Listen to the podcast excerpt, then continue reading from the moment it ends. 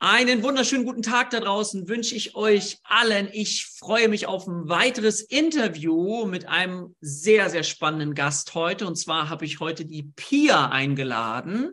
Pia ist Logopädin, wird uns gleich auch erstmal ein bisschen erzählen, was bedeutet das.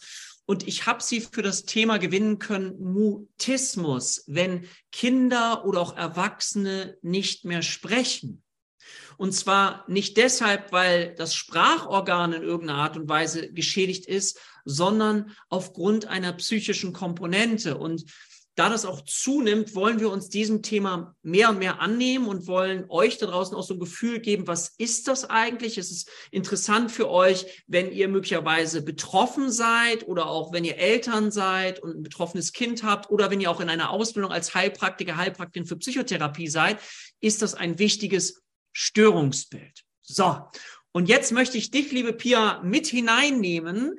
Magst du dich als erstes kurz unseren Zuschauern einmal vorstellen? Ja, was, was machst du? Und mhm. was ich immer ganz spannend finde, ist, warum tust du das, was du tust? Hm. Sehr gerne, lieber Dirk. Also ich bin Logopädin und äh, bin in Berlin, in Neukölln. Und äh, Logopädin, das bedeutet, dass wir diagnostizieren, beraten und therapieren in verschiedenen Bereichen. Also Stimmen, Sprech, Hör, Schluckstörungen, auch nach neurologischen Ereignissen behandeln wir Leute. Und äh, genau, ich habe mich auf den Mutismus spezialisiert. Ja. Und das Schöne finde ich in diesem Beruf, das ist, dass wir in jedem Alter Leute haben, die wir behandeln. Das ist total spannend. Ähm, genau, Mutismus hat man vor allen Dingen halt eher in der, im Kinderbereich. Ähm, aber ansonsten haben wir, habe ich ja, von zwei bis 94 so alles Mögliche mit dabei. Und das ist natürlich total spannend. Äh, nebenbei mache ich noch den Heilpraktiker für Psychotherapie und fange da im Juni noch eine m, traumatherapeutische Ausbildung an, also körperorientierte Traumatherapie, so auf Entwicklungstraumata, ähm, Bindungstraumata fokussiert. Und genau, meine Bereiche hier sind Kiefergelenksstörung und eben Mutismus und Sprachentwicklungsstörung und äh, ich arbeite auch als Dozentin und bringe da, darf da tollen, interessierten Leuten auch ein bisschen was beibringen über Mutismus und Nervensystem und die Sachen. Genau. Das ist total cool, wenn jetzt manche Schüler so gucken, Mensch, die kenne ich doch, ja, die ist bei uns in der Ausbildung, das passt total super. Genau. so spannend. Ich liebe ja Schwarmintelligenz, also wenn Menschen, die bei uns in der Ausbildung sind, eine eigene tolle Profession schon mitbringen und schon ganz, ganz viel wissen. Und wir haben jetzt hier die Verknüpfung eben zwischen Logopädie und einer psychischen Erkrankung wie Mutismus, also im ICD-10 ne, unter F94.0, wenn ihr mal selber schauen wollt. Und ich mag noch mal einmal ganz kurz einen Schritt zurückgehen und würde dich gerne fragen, bevor wir auf das Thema Mutismus kommen. Was sind das nochmal so für Kinder, Erwachsene, die so zu dir kommen? Die werden ja, äh, sind vorher wahrscheinlich bei einem Arzt, mhm. der ein Rezept sozusagen ausstellt und der feststellt, dass es äh, gewisse sprachliche, ähm, ja, hilf mir mal, Defizite gibt, die dann einer logopädischen Behandlung ähm, zugeführt werden dürfen. Was sind das für Themen nochmal, die so zu dir kommen? Was ja. ist Logopäde? Das wirst du mal ganz kurz rausarbeiten können, weil das ist nochmal ein Unterschied, ne? Psychotherapie und Logopädie. Genau, also wir sind Sprachtherapeuten ja, und das ist eben nicht nur das, was die Sprache betrifft, sondern ich habe zum Beispiel auch Schluckpatienten, die nach einer Krebserkrankung zum Beispiel eine Kanüle haben und die dann wieder ins äh, normale Atmen und ins normale Schlucken und Essen gebracht werden. Davon behandle ich einige. Äh, genau, es läuft immer über den Arzt. Die bringen dann eine Verordnung mit und bekommen dann ja einmal die Woche oder zweimal oder dreimal die Woche, je nach Störungsbild, Therapie von uns. Ähm, genau, und dann habe ich einige Kinder, das kommt immer sehr darauf an, worauf man sich auch spezialisiert hat, die mit äh, so größeren Syndromen zu tun haben, also ob das jetzt Down-Syndrom ist oder eben schwierigere andere Sachen, und die dann überhaupt erstmal in die Kommunikation gebracht werden müssen. Das ist auch sehr, sehr, sehr spannend und sehr komplex mit vielen Sachen, also zum Beispiel über Gebärden gibt es da ganz viele tolle Möglichkeiten. Das mache ich. Und dann kommen natürlich viele Kinder mit Sprachentwicklungsstörungen. Also aus verschiedenen. Was, was ist so eine Sprachentwicklungsstörung? Ja, das sind, wenn, wenn die Sprache einfach nicht so in den Fluss kommt, wie sie sollte. Das sind eben, ja, in Berlin-Neukölln auch viele Kinder mit ähm, Migrationshintergrund zum Beispiel. Aber das kann eben an verschiedenen anderen Sachen liegen. Also auch bei hyperkinetischen Schrägstrich ADHS-Störungen, wenn die Konzentration einfach schwieriger ist und wenn ja, wenn es den Kindern nicht so leicht fällt, einfach sich auf etwas so einzulassen, die Sprache ist sehr komplex, Ähm, genau, dann ist das. Stottern wahrscheinlich auch gehört mit dazu, Poltern gehört mit dazu. Richtig. Was wir, was ich deswegen so spannend finde, es nochmal zu erwähnen, ist, weil die auch eben als Anteil im ICD-10 bei den psychischen Störungen auch mit verortet sind. Ne? Also da sieht man, wie eng Dinge auch wieder miteinander zusammengehören können. Ja, genau. Ja, und eben, ne, wie gesagt, es gibt dann auch die muskulären Störungen, also Kinder, die häufig den Mund offen haben. Ne? Das ist ein großes Thema. Aussprachestörungen, da denkt jeder immer dran bei Logopädie. Das behandle ich im Grunde fast gar nicht mehr. Ähm, aber auch Kinder mit Lippenkiefer-Gaumenspalte finden ihren Weg zu uns. Und eben zu mir finden ganz viele wunderbare Familien mit äh, mutistischen Kindern den Weg. Das ist doch ein super Übergang, den du mir gibst. Aha, wir haben mal so kurz das Feld aufgemacht, Lokopädie, was kann ich mir darunter vorstellen auch, ne, für euch da draußen. Und Mutismus, wenn, ich sage jetzt mal, Klammer auf, Kinder, ich weiß, es sind auch Erwachsene, aber wir bleiben ja viel auch bei den Kindern, mhm. Kinder nicht mehr sprechen.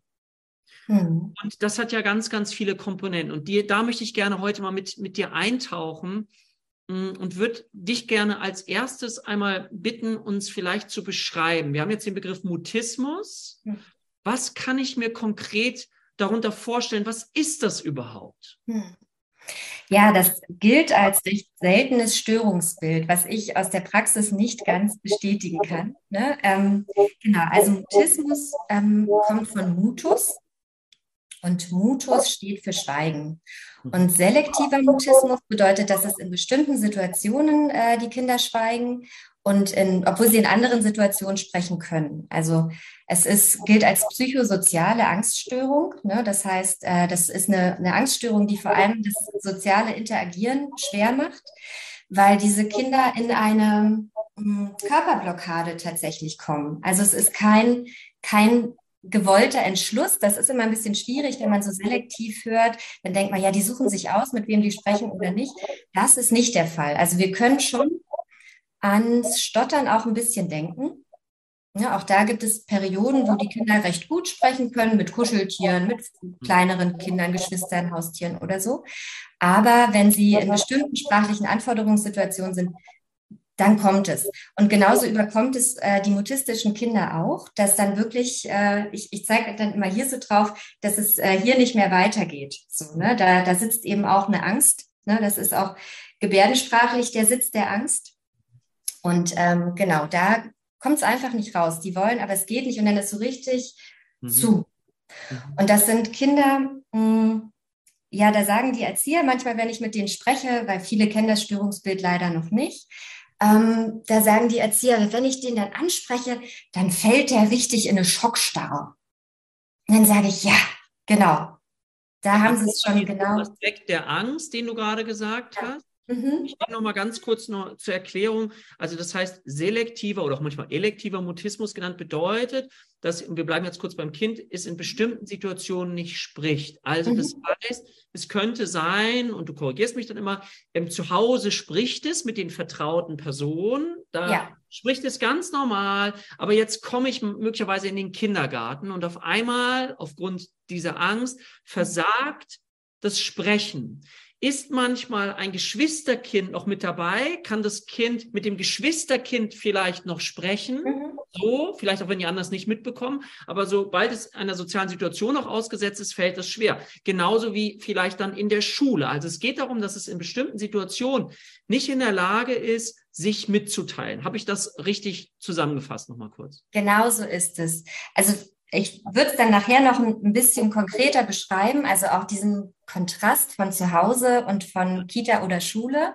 Aber du hast es genau richtig zusammengefasst. Genau. Genau, jetzt stelle ich mir Folgendes vor. Ich will mal gerne so ganz vorne anfangen. Jetzt kommt ein Kind oder ein Erwachsener, ein Elternteil mit Kind in deine Praxis. Magst du uns mal kurz mit hineingeben? Also so eine erste Kontaktaufnahme was passiert da? Weil das ist ja nun mal so, dass dann meist Eltern sprechen und man einerseits möchte man ja auch die Kinder mitnehmen und einerseits kann ja auch ein Elternteil manchmal hinderlich sein, wenn es mit dabei ist. Wie ja. empfindest du das und wie, stell, nimm uns mal mit, so. Ja, deswegen, weil du das genau gerade schon richtig gesagt hast, deswegen mache ich das anders. Also in der Regel bei allen anderen Störungsbildern lerne ich immer erst die Kinder kennen und sage, dann machen wir später ein Elterngespräch, dass ich nicht so gefärbt bin.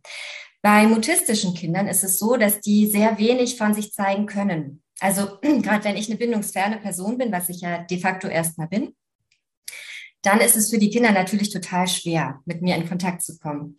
Was für mich total wichtig ist, ist zu verstehen, welchen Lebenssinn hat das Schweigen. Weil alles, was wir tun, alle Störungen, die wir haben, alles, alles hat irgendwo einen Sinn. Es ist, wie du das immer so schön sagst, ein Weg, dem zu begegnen, was da stresst oder Angst macht. Es ist noch nicht der beste Weg, vielleicht, ja. Und ich, äh, genau, mache deswegen weil es eben für die Kinder so schwer ist, mir zu zeigen, was da los ist, immer zuerst eine ganz, ganz, ganz umfassende zwei bis drei Stunden Elternberatung ohne Kinder. Mhm. Weil wir uns da ganz genau anschauen, wie verlief zum Beispiel ganz wichtig Schwangerschaft und Geburt. Mhm. Welche Themen gibt es in der Familie? Welche schweren Themen gibt es auch im, im Leben des Kindes, im Leben der Eltern? Ja, weil wir auch ne, also die Wissenschaft ist ja auch gut dabei herauszufinden, dass es äh, über generationsübergreifende Sachen gibt und äh, Mutismus ähm, tatsächlich eine sehr, sehr, sehr starke genetische Komponente hat. Das heißt, die meisten Elterngespräche verlaufen sehr emotional. Mhm. Ja, weil dann kommen natürlich auch viele Themen, die die Eltern schon hatten oder die hatten das als Kinder eben selber oder es waren wirklich sehr schwere Geburten oder sehr, sehr schwere Sachen drumherum. Ähm, genau, und das ist was, da haben die Kinder, das ist nichts für die, für deren Ohren erstmal. Ne? Und deswegen mache ich das erstmal so, dass die Eltern kommen. Ich, ich, will, ich, ich ordne mal ganz ja, gerne. Gerne, gerne, gerne. In dem Bereich der Anamnese-Diagnostik, was ja auch für, ne, für uns als Heilpraktiker für Psychotherapie extrem wichtig ist. In diesem Fall ist es so, ähm, du nimmst erst die Eltern mit hinein und machst eigentlich eine sehr umfangreiche, auch biografische Anamnese. Ja und wichtig die biografische Anamnese nicht nur des Kindes, sondern auch der eigenen Eltern mit, weil wir hier einerseits den genetischen Einfluss haben und du hast dieses Transgenerationale angesprochen, ne? also was über mehrere Generationen hinweg geht. Ich wollte nur mal kurz nochmal ordnen. Ja, genau, so ist es. Ähm, ja, und dann gucke ich aber natürlich gleichzeitig mit den Eltern auch, weil wie gesagt, da kommt ein Kind und das ist nicht nur, dass die schweigen, ich zeige das gleich auch nochmal so ein bisschen, da passiert ja teilweise, sind die ja wirklich versteinert. Also dann sitzen die so da. Ne? Und da komme ich, da kommt ja erstmal, kriege ich ja keine Informationen vom Kind. Ja, die kommen dann schon, ne? Also das kriege ich dann mit denen ja gemeinsam raus. Aber deswegen frage ich die Eltern, was liebt denn ihr Kind? Was mag es gern? Welche Stärken hat es? Auf welche Ressourcen können wir gut zurückgreifen und ähm, an welchen Stellen können wir ansetzen? Und dann hat man, also das, das ist das, was wichtig ist, einen ganz, ganz großen äh, Handwerkskoffer, sage ich immer, zu haben und zu gucken, für welches Kind passt was. So. Und das, das ist also mir total wichtig. Äh, es gibt so eine riesige Bandbreite an Sachen, die man da machen kann. Und es ist nicht so, dass ich mit jedem Kind die gleiche Therapie mache, sondern immer schaue, wie alt ist das Kind, was mag es besonders. Also ein Zweijähriges, ich habe auch Zweijährige schon, äh, ein zweijähriges Kind braucht was ganz anderes als ein äh, 15-jähriges. Ja. Genau. Da ist ja Vertrauen, denke ich mal, das Wichtige. Ne? Deswegen ist es wichtig, dass du dich darüber informierst, was, wo kannst du andocken auch bei mhm. Themen, die vielleicht auch vertraut sind, die jemand mag. Jetzt arbeitest du mit den Eltern, was ja auch aus, aus meiner Sicht äh, Psychotherapie unbedingt dazugehört, dass wir auch nicht unbedingt. nur mit den Kindern arbeiten, sondern mit den Eltern. Immer. Weil sonst Kinder aus dem Milieu, wenn sie bei dir in der Therapie sind, wieder zurückkommen und dann wieder in alte Muster hineinversetzt werden. Das heißt, auch Eltern dürfen in der Zeit arbeiten, wie ich ja. was schön sage. Und jetzt hast du die Eltern gehabt. Wahrscheinlich, wenn es möglich ist, nimmst du beide Eltern. Ansonsten kommt vielleicht ein Elternteil oder nimmst du speziell bewusst ein Elternteil? Ähm, ich bin, also ich habe, äh, je nachdem, wie sie es anbietet, aber eigentlich bitte ich darum, dass ein Elternteil kommt, weil die sonst immer noch so damit beschäftigt sind, sieht das der andere auch so? Mhm. Äh, Sage ich das jetzt richtig? Und wenn die, die sind ungefilterter alleine. Deswegen kann ich äh, freue ich mich da auch oder sage das den Eltern auch. Ich lerne sie dann später gerne. Wir sind ja viel im Austausch, ja, äh, ganz, ganz viel. Aber ich finde das für die erste Sitzung schon hilfreich, wenn man zu zweit ist, wenn man da ganz anders in eine Tiefe kommt. Und ich habe das schon häufiger erlebt, dass dann, ja, das war doch so bei dir. Und die, dann sitzt die Frau schon und so, nein. So jetzt hat er es schon wieder das, falsch gedeutet. Eben nochmal zusätzlich am Wickel. Genau, und wir müssen ja irgendwie so ein bisschen äh, ja, beim Thema bleiben und das ganz, genau. Und deswegen bin ich ähm, meistens dann dafür, dass wir das mit einem Elternteil machen. Mhm. Genau. Okay, jetzt hast du dieses Elternteil. Mhm. Jetzt hast du mit dem intensiv gearbeitet oder befragt und so weiter. Was passiert jetzt als nächstes? Kommen die dann zusammen? Kommt das Kind alleine? Was passiert jetzt? Genau. Also dann habe ich zum Beispiel herausgefunden, dass ich ein Kind, ich mache mal ein kleines Beispiel, dann ist es ein ja. bisschen griffiger. Ähm, ich habe zum Beispiel herausgefunden, es gab große Komplikationen äh, um die Geburt herum und vielleicht eine Not-OP, ähm, was bedeutet, dass das Kind nicht direkt bei der Mutter war. Die Mutter macht sich noch lange Vorwürfe deswegen, dass sie nicht direkt da war. Da gibt es auch interessante Forschung dazu, äh, dass die Selbstregulation deutlich besser klappt, wenn die Kinder direkt zur Mama kamen und äh, das finde ich alles schön, wenn alles so schön Sinn macht. Das mag ich immer gern. Und dann weiß ich zum Beispiel, dass das Kind ähm, äh, eingegipst wurde, weil es eine Hüftfehlstellung hatte. Das ist was, was durchaus äh, was auslösen kann in Kindern, weil die einfach immobil sind. Und kleine Babys können ja nicht viel, außer eben rumzappeln und schreien.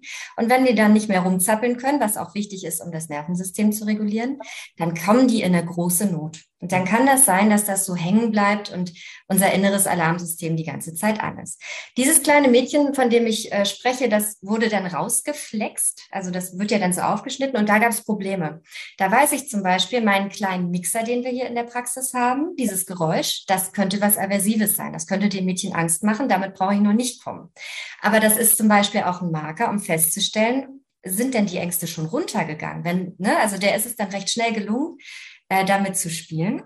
Nur zum Einordnen, ne, dass, äh, dass ich in diesem Gespräch natürlich auch schaue, wo sind Fettnäpfchen, wo muss ich echt aufpassen. Mhm. Genau, und dann äh, kommen das erste Mal ähm, die Eltern mit dem Kind oder die Mutter oder der Vater mit dem Kind oder eine Bezugsperson. Und ich sage, also was als erstes schon mal gar nicht passiert, ist irgendeine Form von Druck. Das ist total wichtig. Bei diesem Störungsbild wahnsinnig wichtig. Das heißt, ich komme ins Wartezimmer und das Erste, was ich immer mache, ist, ich gehe auf den Boden runter auf Augenhöhe des Kindes. Begrüße das Kind, aber nicht stressig, nicht so, hallo, jetzt sprichst du bitte mit mir, sondern ich sage, hey, schön, dass du da bist. Äh, wollen wir reingehen? So, ich würde dir mal zeigen, was es hier zum Spielen gibt. Und äh, dann können natürlich die Eltern mit rein. Es gibt Kinder, die flitzen sofort mit mir rein, weil wichtiger Punkt bei der Elternberatung, wenn sich die Eltern hier schon sicher und geborgen und verstanden fühlen, was wir ja gemacht haben im, im Vorgespräch, das spüren ja die Kinder. Und ich habe hier Kinder, die rennen hier rein und die Eltern sagen, noch nie im Leben ist das passiert. Und es ist die erste Stunde. Und die Eltern sind so, was? Und dann sage ich, das ist kein Zauber, das ist, weil sie sich hier wohlfühlen. Das spüren die Kinder. Mhm. So. Und die, die, Eltern dürfen so lange ähm, drinbleiben, wie es für das Kind ganz wichtig ist.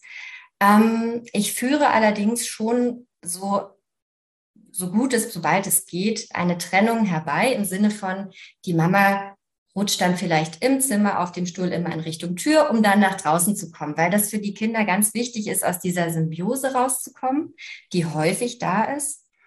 Ähm, und Sind Sie in der Lage, zu sprechen an der Stelle? Wenn, die Kinder? Ja, wenn die Eltern dabei sind, sich sicher fühlen? Auch dann sprechen sie häufiger nicht. Ja, okay. Mhm. Mhm. Genau, also das ist nur der, der, der grobe Rahmen. Ähm, ich sage dann die Stunde davor immer zu den Kindern, na, das nächste Mal schauen wir mal, ob die Mama sich traut, eine Stunde im Wartezimmer sitzen zu bleiben. Schauen wir mal, ob die das schon hinkriegt. Mhm. Aber erst, wenn ich merke, die Basis ist gut genug. Ältere Kinder kommen ja oft alleine mit rein. Und dann ist das allererste, was ich aber mache, wenn die bei mir im Raum sind, ähm, wenn wir jetzt die kleinen Kinder nehmen, dann habe ich einen wissenschaftlichen Mitarbeiter, nämlich Schnecki. Mhm. Ein sogenanntes Übergangsobjekt. Soll ich die einmal zeigen? Gerne, gerne, gerne. Und da passiert was ganz Wichtiges. Also das ist Schnecki. Hallo. Und Schnecki zieht sich, ist am Anfang so. Ja. Ja, und also ich, ich führe es jetzt mal nicht vor, aber Schnecki ähm, erklärt, also oder ich darf dann am Anfang sagen, oh, das Schnecki, nimm's ihr nicht übel, am Anfang ist Schnecki, kann sie noch nicht so sprechen, da ist das hier noch so schwer. Und dann kommt Schnecki, er wird aber immer neugieriger und guckt und dann stellen wir halt, machen wir die erste Psychoedukation, Identifikation, dass die Kinder merken, ach, da gibt's noch andere. Also ich beschreibe quasi die mutistischen Symptome anhand meiner Schnecke. Und die Kinder haben es leichter, weil sie müssen sich nicht so auf mich konzentrieren, sondern auf die Handpuppe. Und äh, genau, dann, dann merken die, da fällt schon oft so richtig, das siehst du richtig. Und dann sage ich manchmal so, kennst du das auch, dass das Sprechen so fürchterlich schwer ist hier? Und dann sitzt sie da, Mhm. So, ne? Und äh, genau, das ist schon oft was, wo ich sage, ja, das schaffen wir aber, das wird, das wird leichter und du brauchst hier gar nicht sprechen. Wenn du hier merkst, dass es leichter wird und es kommt raus, ist das alles gut, aber ich mache dir keinen Druck. Und ganz oft geht es tatsächlich relativ schnell danach schon los. Einfach nur durchs Druck rausnehmen. Mhm. Und was passiert dann? Also, wenn was, was sind so erste Mitteilungen, die ein Kind an dich richtet auch. Also auch, muss ja nicht über Stimme sein, aber auch sprachlich. Weil am Anfang ist es ja der Fokus doch schon auch auf dir, ne? Weil du mhm. hast ja Schnecki, du, du mhm. machst, also du füllst ja die Stunde am Anfang möglicherweise viel mit dir. Mhm, was ja. sind so erste Zugangswege? Woran spürst du, dass, dass sich da was öffnet, dass dieses Gefühl von, von Angst ein Stückchen geht oder gehen darf und ein Zugang so entsteht?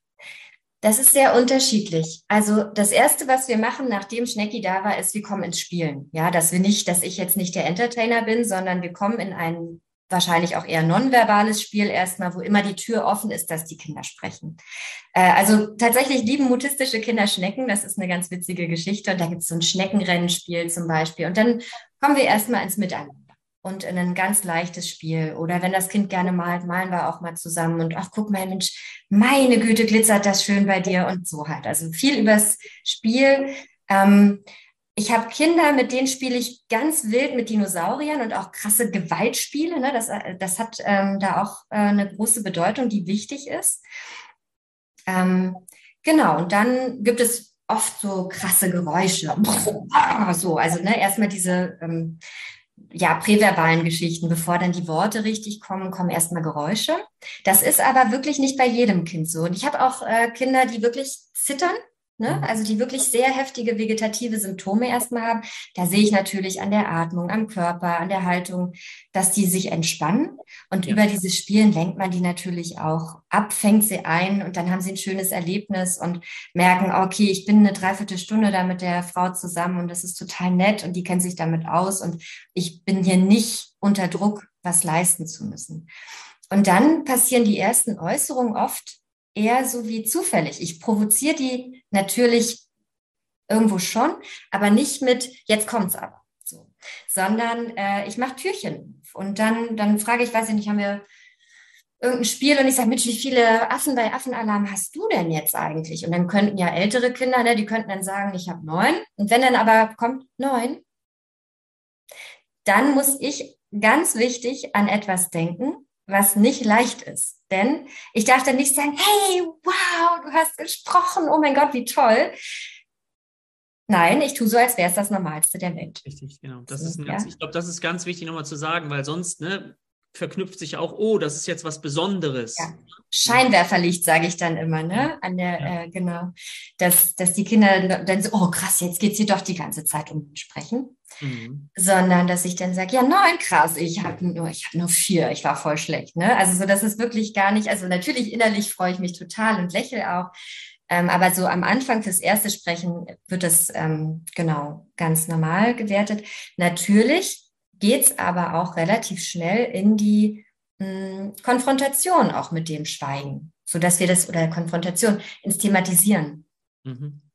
Also ich mache sehr viel kreative Sachen, auch so ein paar Sachen aus der gestalttherapeutischen Sachen. Und ich mache zum Beispiel eine Angsthierarchie, da male ich einen Berg ja. und schreibe unten hin, dass es, wo ist es total einfach, in der Mitte, wo ist es so Mitte und wo ist es noch zu schwer.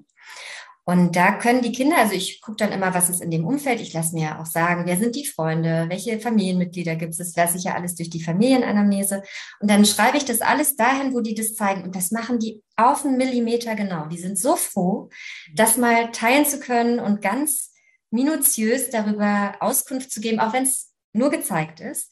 Mit wem ist es wie und wo und in welchen Situationen kann man das auch machen. Das ist toll. Und es ist natürlich auch wunderbar. Das mache ich eigentlich alle drei Monate mit den Kindern, um zu gucken, wie hat sich's verändert. Und wenn das dann immer weiter runterrutscht von zu schwer zu irgendwann total einfach, das ist natürlich wunderschön, so zu sehen. Dann legst du es nebeneinander und sagst, weißt du noch, da konntest du noch gar nicht beim Bäcker bestellen. Das ging ja, da war ja nicht dran zu denken. Und guck mal, jetzt ist es total einfach für dich. Meine Herren, was bist du mutig geworden. So. Genau, das heißt, ähm, ich fasse nochmal kurz für mich. Wir haben mhm. die Eltern, die nehmen wir mit ins Boot um Sicherheit. Wir spüren Elternsicherheit, überträgt sich das auf das Kind. Das mhm. Kind kommt hinein, wird erstmal gar nicht unter Druck gesetzt, sondern es geht darum, einen Zugang zu gewinnen. Und wir haben dieses Thema mit den Handpuppen. Das habe ich in meiner Psychotherapeutenausbildung bei Kinder, Jugendlichen ist das ganz wichtig. Nicht, ja, das ist sozusagen, man, wir sprechen mit Schnecki, ne? wir haben hier etwas und dann ist auch nicht die Zugewandtheit, das ist ja mit Erwachsenen meist schwerer, sondern mhm. mit Schnecki. Und Schnecki ist am Anfang ein bisschen vorsichtig. Du baust einen Zugangsweg auf. So. Genau. Und dann stelle ich mir vor, korrigiere mich, dass du irgendwann einen Zugang bekommst und dass die Kinder anfangen mit dir so Schritt für Schritt in Kontakt zu kommen und auch zu sprechen. Mhm. Und das Ziel ist, würde ich denken, dass du jetzt sozusagen jetzt hast, hast du das Kind die Perspektive erweitert um eine weitere Person, um eine weitere Situation, wo es sprechen mhm. kann, was ja erstmal super ist zu schauen, okay, wie können wir diese Situation jetzt noch mehr erweitern? Habe ich das ja. richtig ausgedrückt? Das hast du richtig ausgedrückt. Da fehlt, also da fehlt nicht, aber da würde ich jetzt gerne noch einen wichtigen Punkt ergänzen.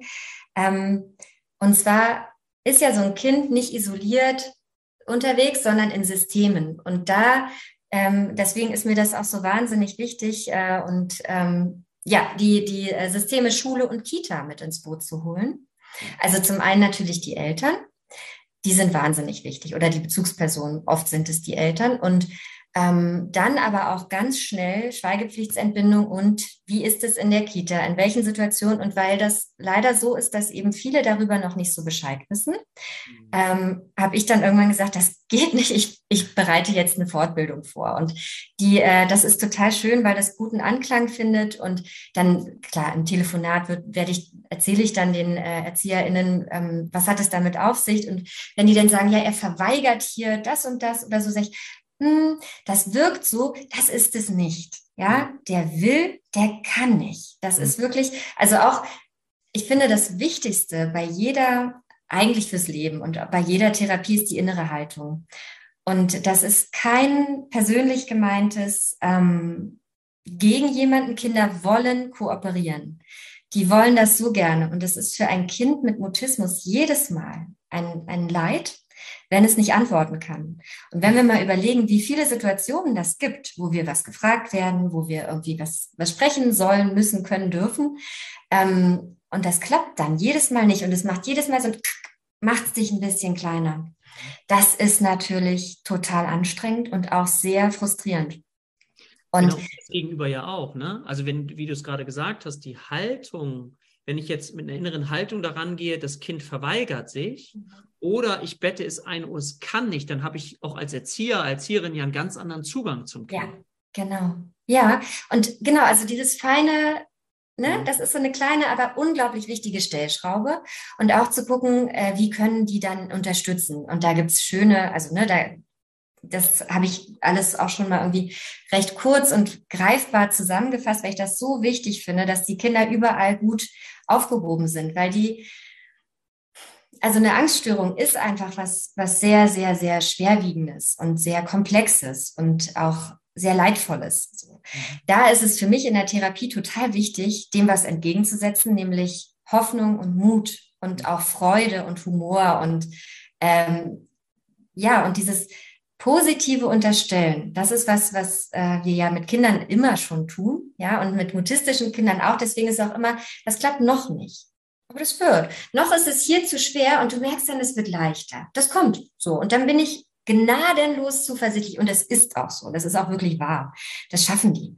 Und ähm, das ist einfach total wichtig. Ähm, dieses, das saugen die Kinder auch so auf. Ich mache auch ganz viele Affirmationssachen zum Beispiel, so Mutsachen. Und also ich habe für mich irgendwann, als ich mal so eine für die Uni was, ähm, äh, also so eine ja, Seminare vorbereitet habe oder ein Flyer, weiß gar nicht mehr, da hatte ich ähm, so ein Wortspiel morgens auf einmal im Kopf gehabt. Mutismus, Mut ist Muss. Mhm. Mhm. Und ähm, ich sage den Kindern auch, ne, dass, dass Angst, das gehört zum Leben dazu. Ja? Mhm. Und Mut heißt aber trotzdem. Mhm. Und äh, deswegen werden die hier richtig, die dürfen hier ganz viel ausprobieren und auch das ist der nächste wichtige Stein in der Therapie, weil das geht natürlich weiter. Ne? Das ist, baut sich alles aufeinander auf. Ähm, also die Kinder ähm, kommen erstmal in Kontakt, wir haben eine Beziehung. Das ist das A und O. Die Kinder lernen erstmal was über das eigene Störungsbild, ganz wichtig, und merken, ah, okay, ich bin nicht alleine und die kann mir helfen. Hier kommen viele Kinder her, denen es auch so geht. Und ähm, dann geht es weiter, wir thematisieren das Schweigen, dann kommen vielleicht die ersten Worte. Und dann ist aber auch ganz wichtig, ähm, alles in uns und auf der Welt strebt ja nach Balance. Mhm. Wenn man immer wieder nicht kann, nicht antworten kann, nicht antworten kann, nicht antworten kann, dann ist man ja hier unten total ohnmächtig, hilflos, ein ganz blödes Gefühl.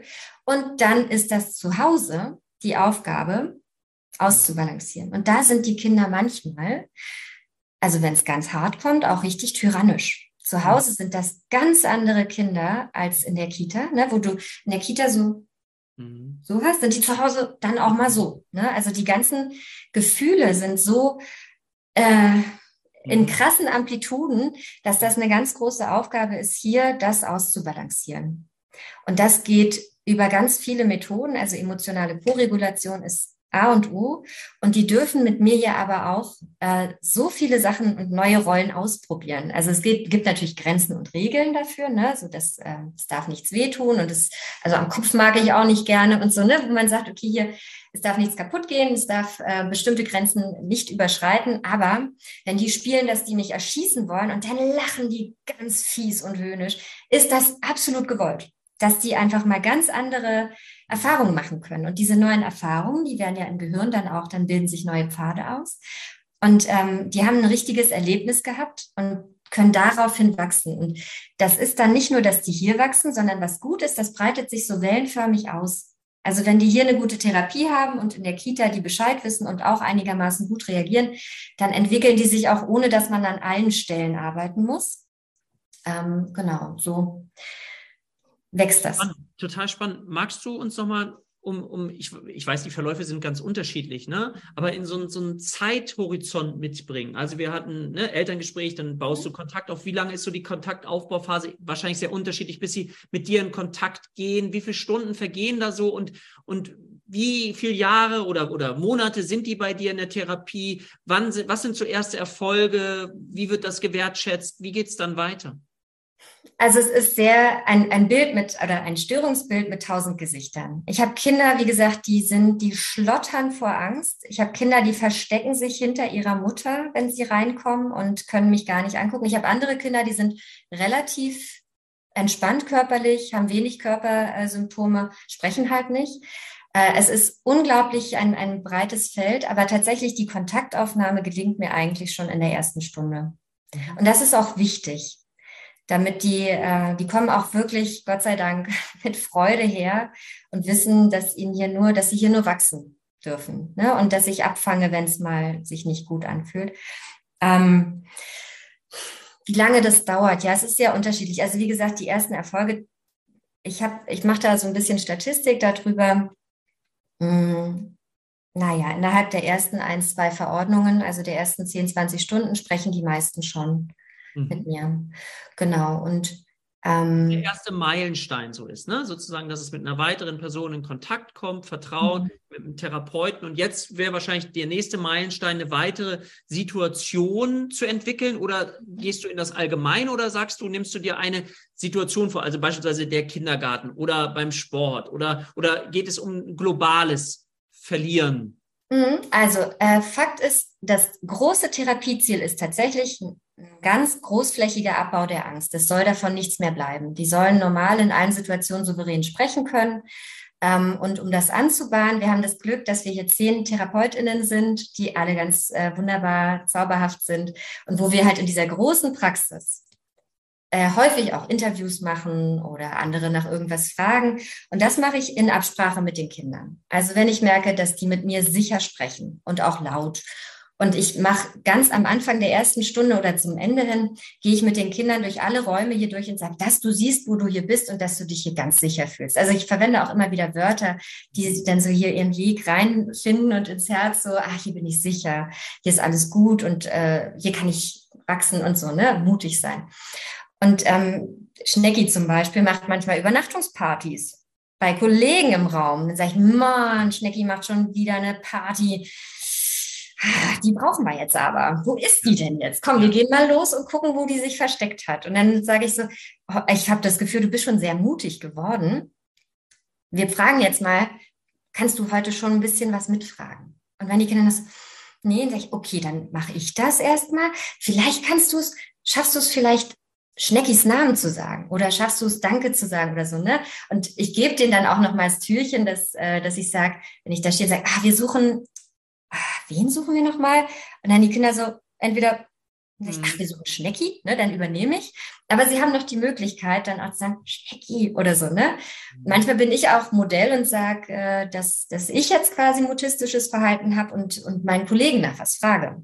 Und dann stehe ich mhm. auch da und äh, ring, ne, habe dann, also ne, das ist ja mit sehr hoher Körperspannung auch verbunden, bin dann auch richtig drin und sage, okay, so, oder mach die, die ähm, Sachen, die wir zur Beruhigung auch erarbeitet haben. Und ähm, genau, bin, bin dann mal die. Und dann stehen die auch da und so, oh, jetzt hat's die Pia mal so schwer wie ich, ne? Soll die mal sehen, wie das ist und so. Also genau, die dürfen auf verschiedenen Ebenen äh, dann größer werden. Und dann gehe ich mit den Kindern auch mal einkaufen, dann dürfen die was bestellen oder in die Kita. Genau.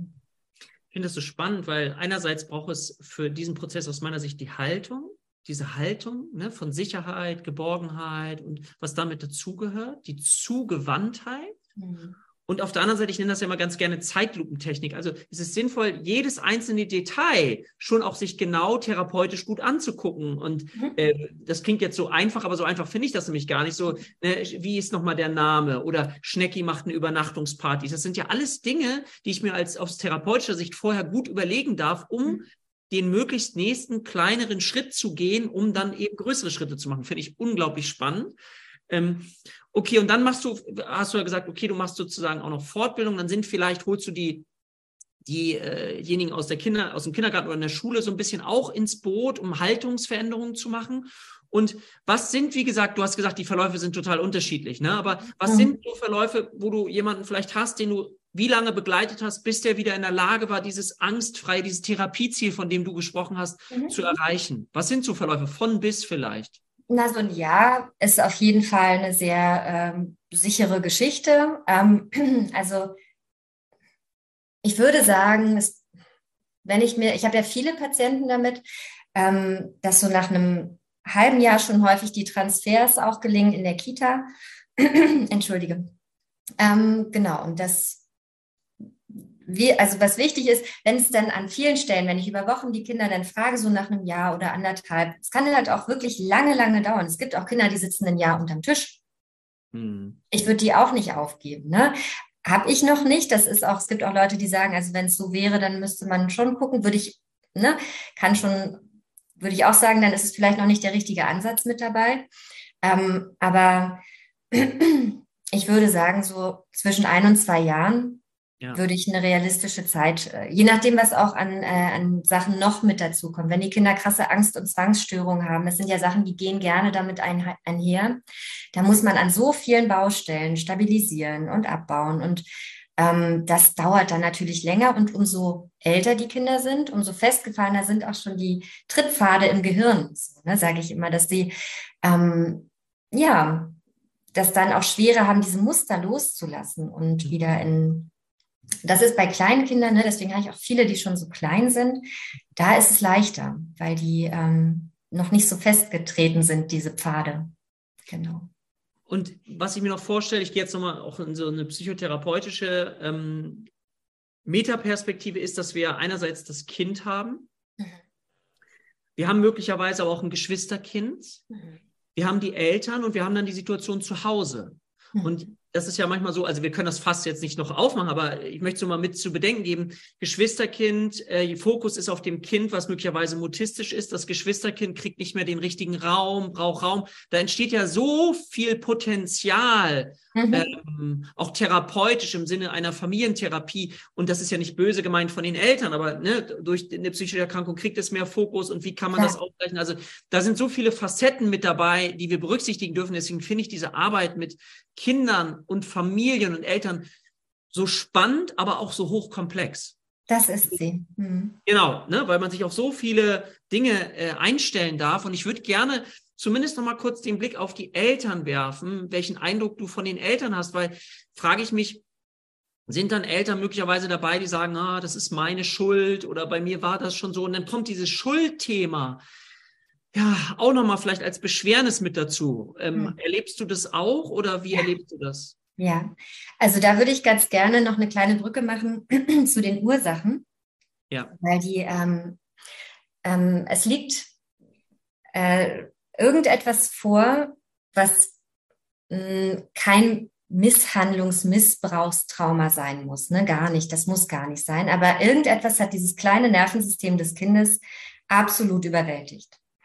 Und das kann ganz, ganz, ganz bunt sein. Ich habe da wirklich auch alles Mögliche. Von während der Schwangerschaft ist mein Bruder gestorben, großer Stress, große Trauer. Dann hat man die genetische ähm, Disposition schon. Ne? Also es ist auch bei, ich glaube, 72 Prozent der Fälle, also das ist das, was man jetzt weiß, die Dunkelziffer ist sicher noch anders, ähm, diese genetische Disposition. Das heißt, die Eltern haben auch schon psychische Geschichten oder eben auch mit Schweigen auf Stress reagiert zum Beispiel. Ähm, genau, und dann gibt es so unterschiedliche Sachen. Eine Mama, also Zwillingskinder sind zum Beispiel auch so ein bisschen prädisponiert, äh, prädisponiert äh, das zu bekommen, den Mutismus. Ähm, und eine Mama, die war in der Trennungsphase während äh, der Schwangerschaft und hatte halt überlegt, jetzt kriege ich Zwillinge. Bis zum Schluss hat die überlegt, das vielleicht doch sein zu lassen. Und das ist meine ganz große Aufgabe, die Eltern in dieser Elternberatung zu entlasten zu sagen, das ist nicht ihre Schuld. Ne? So, wir gucken zusammen, wie wir sie alle stärker machen können, wie wir das Kind mutig und stark machen können. Das kriegen wir auch hin. Aber Fakt ist, natürlich passieren uns Sachen. Aber wir suchen uns nicht aus, dass wir nach der Geburt eine Not-OP haben. Wir suchen uns diese Trennungssituation und diese Verantwortung oder diesen Stress nicht aus. Äh, das passieren, das ist Leben, das passiert. Und jedem kann, kann immer alles passieren. So, deswegen ist das wahnsinnig wichtig. Die Eltern kommen häufig hochbelastet her. Ein Kind mit einer Angststörung. Also wenn man sich nur so ein Mühe da reindenkt, dann trifft einen das schon. Wenn man selber die Mutter eines Kindes mit einer Angststörung ist, also ich jetzt als Mutter, ne, du als Vater, wie auch immer, das ist nicht ohne. Und deswegen ist das ganz wichtig, ähm, den Eltern diese Tür aufzumachen zu sagen, okay, das ist eine Art, darauf zu reagieren ich kann Ihnen da helfen und es ist nicht Ihre Schuld. Sie tun Ihr Bestes und das ist genau super so. Und was ich deswegen mache, weil ich eben ja viele Eltern habe und das so als selten gilt und so, habe ich äh, schon auch Elterntraining gemacht und eine Gruppe gemacht und äh, das war so mhm. wunderschön und besonders, weil die ähm, ganz offen waren und ganz beseelt davon, dass es noch so viele andere gibt und die dann auch ihre schweren Momente auch gut teilen konnten. Ne? Also ähm, wie belastend das ist. Jedes Mal auch für die Eltern. Ja, alle Kinder spielen auf dem Spielplatz. Das mhm. Kind steht daneben, hat Angst, kommt nicht mit ins soziale Geschehen.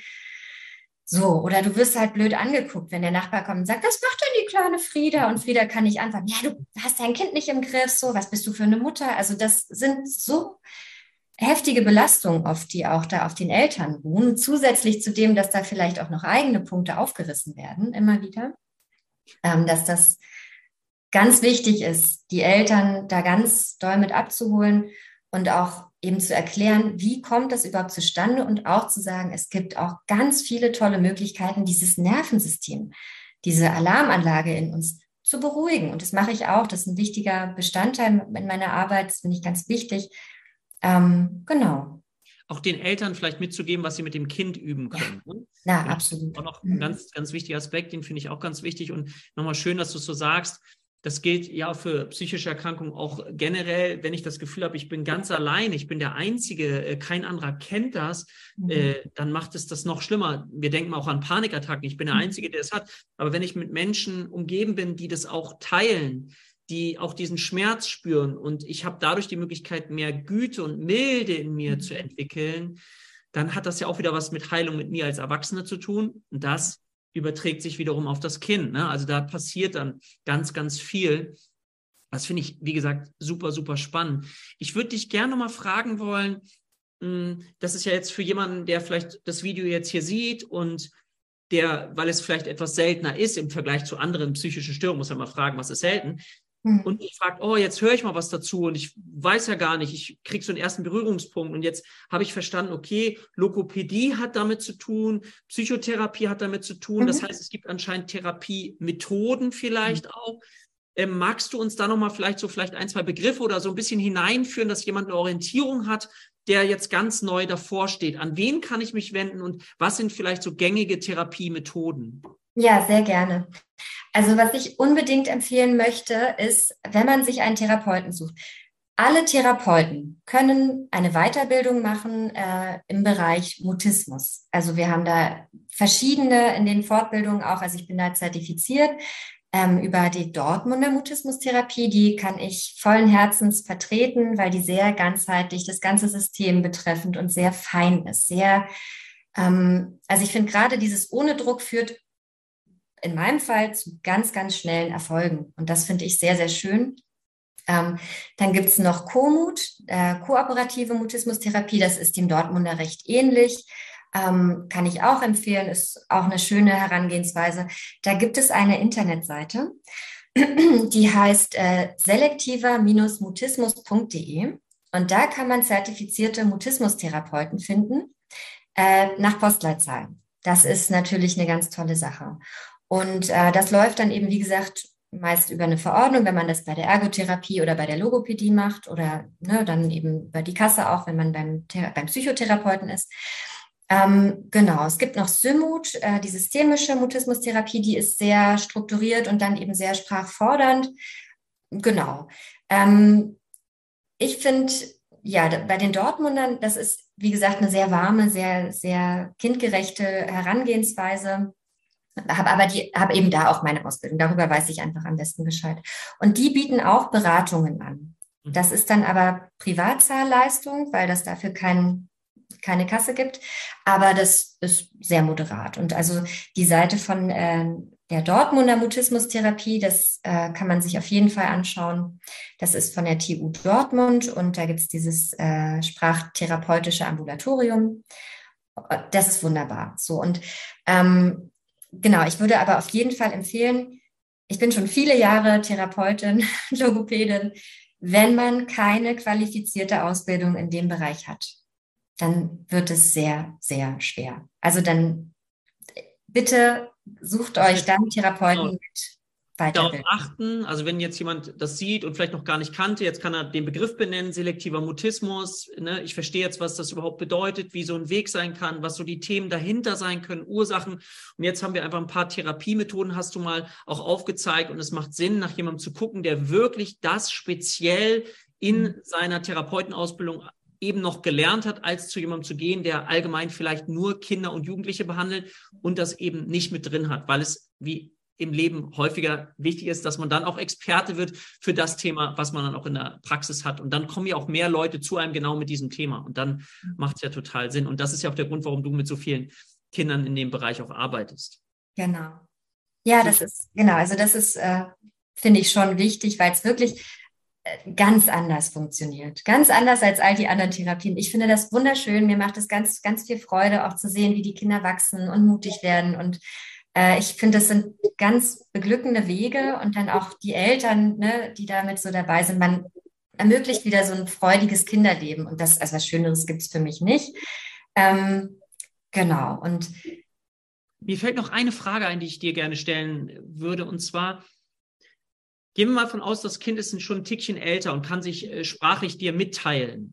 Mhm. Und gibt es so Mitteilungen, wie die Kinder das selber erleben, wenn sie sich jetzt wieder mehr trauen, mehr im Kontakt sind? Weil ich stelle mir das ja auch so vor, wenn ich nicht spreche, wie ist es mit Freundschaften? Freundschaften können sich nicht aufbauen, wenn ich nicht spreche. Und ähm, wie erlebst du das bei den Kindern? Also was schildern sie dir, was, wenn ihnen wieder etwas möglich vielleicht erscheint? Oder sind sie da noch ängstlich? Wie empfindest du das? Also es ist so ein bisschen, als wäre innerlich die Sonne aufgegangen, finde ich. Also ich, äh, wir machen dann auch richtig gezielte Transferübungen. Also erstmal mit mir im Rollenspiel zum Beispiel. Also das spielt eine ganz große Rolle, Symbol und Rollenspiel, einfach um zu deblockieren. Und äh, das ist so schön, weil die von, von eigentlich geht gar nichts und ich bin ganz leise, wenn überhaupt, mhm. äh, auf einmal und dann, ja, ich gehe jetzt zum Schwimmkurs und ich treffe die und, und ich sage, und wie ist das jetzt in der Schule zu sprechen? Ja, kein Problem mehr. Ich spreche mit der, mit der, mit der, mit der. Und so, okay, geht der Mund noch zu? Hm. und äh, das ist, äh, dann sage ich auch, und wie ist das jetzt so? Und das, was die so beschreiben, das ist äh, freier und leichter. Und das ist ja. Und es ist wieder ganz viel möglich. Ne? Und mhm. wir brauchen alle soziale Bestärkung. Und ich finde das ein ganz, ganz schönes Schlusswort auch, um, um nochmal zu symbolisieren, Hoffnung. Wir geben die Hoffnung nicht auf. Wir glauben an die Kinder, wir glauben daran, an das System und dass wir etwas ähm, bewirken können. Und ich glaube, wenn wir auch daran glauben, dann überträgt sich das auch auf die Kinder. Und die glaube, glauben uns, ja. Genau, und das ja. ist so, so schön. Deswegen möchte ich mich ganz, ganz herzlich bei dir bedanken für diesen wirklich tiefen Einblick in das Bild Mutismus. Also ich bin mir ganz sicher, dass viele jetzt auch so ein Bild davon haben und vielleicht diejenigen, die das noch nicht kennen, jetzt aber wissen, ah, das ist ja auch mal wichtig. Aha, so nennt sich das. Und ich merke das jetzt bei meinem Kind, dass sowas vielleicht losgeht und jetzt die Möglichkeit haben, ähm, auch mal zu schauen. Wenn jetzt Menschen da draußen mehr über dich erfahren möchten, über dich, deine Arbeit, wie können sie mit dir in Kontakt kommen oder wo können sie mehr über dich erfahren? Also ich, ähm, ich habe Qualitäten, nur technikaffin bin ich nicht so sehr. Deswegen steht die eigene äh, Internetseite noch aus, aber man kann mich am besten über meine E-Mail-Adresse erreichen. Und das ist äh, Zucht wie die Züchterin oder die Perle. Zucht-mutismus.gmx.de. Und ansonsten ähm, kann man auch nach ähm, Anne-Pia Zucht suchen bei diesem äh, selektivermutismus.de, da genau in Berlin. Ich arbeite in der Praxis Sprachbaum in Neukölln und genau, also wenn irgendwie. Haben wir eine E-Mail-Adresse und einen Kontakt schon mal, genau. da genau. etwas passiert. Ja, vielen, vielen lieben Dank, liebe Pia, dass du uns da mal mit so reingebracht hast. Und wie gesagt, ich liebe ja Schwarmintelligenz, wenn Menschen, ne, so Schülerinnen, Heilpraktiker für Psychotherapie und auf der anderen Seite so eine Expertise für ein Störungsbild haben, finde ich das wunderbar und liebe es, euch da auch mit hineinzunehmen und von eurem Wissen genauso zu profitieren wie alle anderen auch. Deswegen vielen, vielen Dank für deine Zeit und wir hoffen, dass wir euch einen guten Einblick in das Thema Mutismus geben konnten und ich freue mich auf weitere Folgen mit dir und sag heute mit dir, liebe Pia, tschüss. Ciao, Vielen ciao. Dank, lieber Dirk. Ich wünsche ein schönes Wochenende. Tschüss, tschüss. ciao, danke dir.